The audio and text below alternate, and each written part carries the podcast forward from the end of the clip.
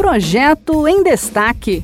Você por dentro das propostas em debate no Congresso Nacional.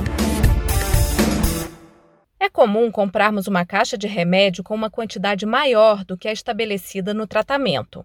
Essas sobras acabam ficando dentro de casa, muitas vezes até perderem a validade. Uma proposta apresentada no Senado busca dar uma destinação adequada a esses medicamentos, criando programas de doação para distribuição gratuita para a população. Quem nos traz os detalhes é Manuela Moura, da Rádio Senado.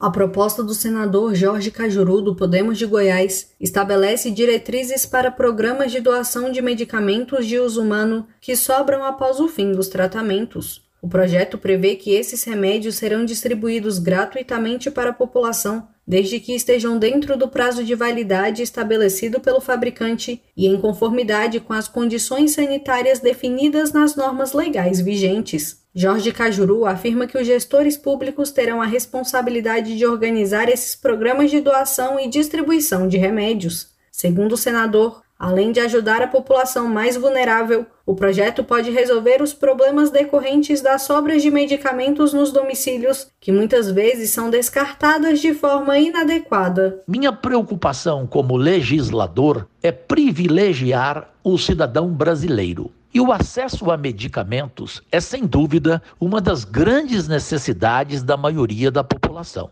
Esse meu projeto, além de corrigir problemas de uso e descarte inadequados decorrente da sobra de medicamentos, ele vai facilitar o acesso da população mais pobre a esses medicamentos praticamente a custo zero. O projeto está em análise no Senado. Este foi o Projeto em Destaque.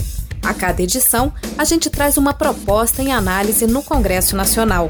Você pode acompanhar o andamento desses projetos e opinar sobre eles em senado.leg.br barra e cidadania. Até a próxima!